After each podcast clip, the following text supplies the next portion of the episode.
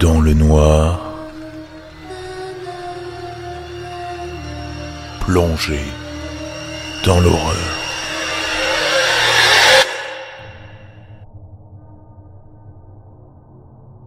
Un après-midi, un couple voyageait tranquillement en voiture quand au loin ils ont vu une femme au milieu de la route qui faisait des signes frénétiques, les bras levés vers le ciel. La femme dit à son mari de continuer de conduire, craignant le danger et le risque de s'arrêter.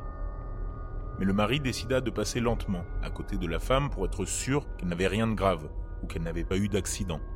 En s'approchant, ils ont remarqué que la femme avait des coupures et des contusions sur le visage et les bras.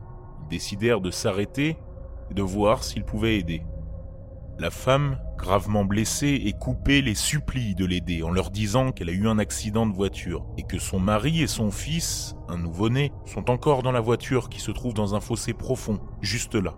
Elle les prévient en leur disant que le mari était déjà mort mais que son bébé semblait encore en vie. L'homme décida de descendre et d'essayer de sauver le bébé tout en demandant à la femme blessée de rester avec son épouse dans leur voiture. Lorsqu'il est descendu, il a remarqué deux personnes sur les sièges avant de la voiture. Mais il n'y a pas prêté attention. Et il a rapidement sorti le bébé et s'est levé pour l'amener à sa mère. Lorsqu'il a grimpé le fossé, il n'a vu la mère nulle part, seulement son épouse. Alors il a demandé à son épouse où était allée la femme. Elle lui a dit que la femme l'avait suivie jusqu'à la voiture accidentée.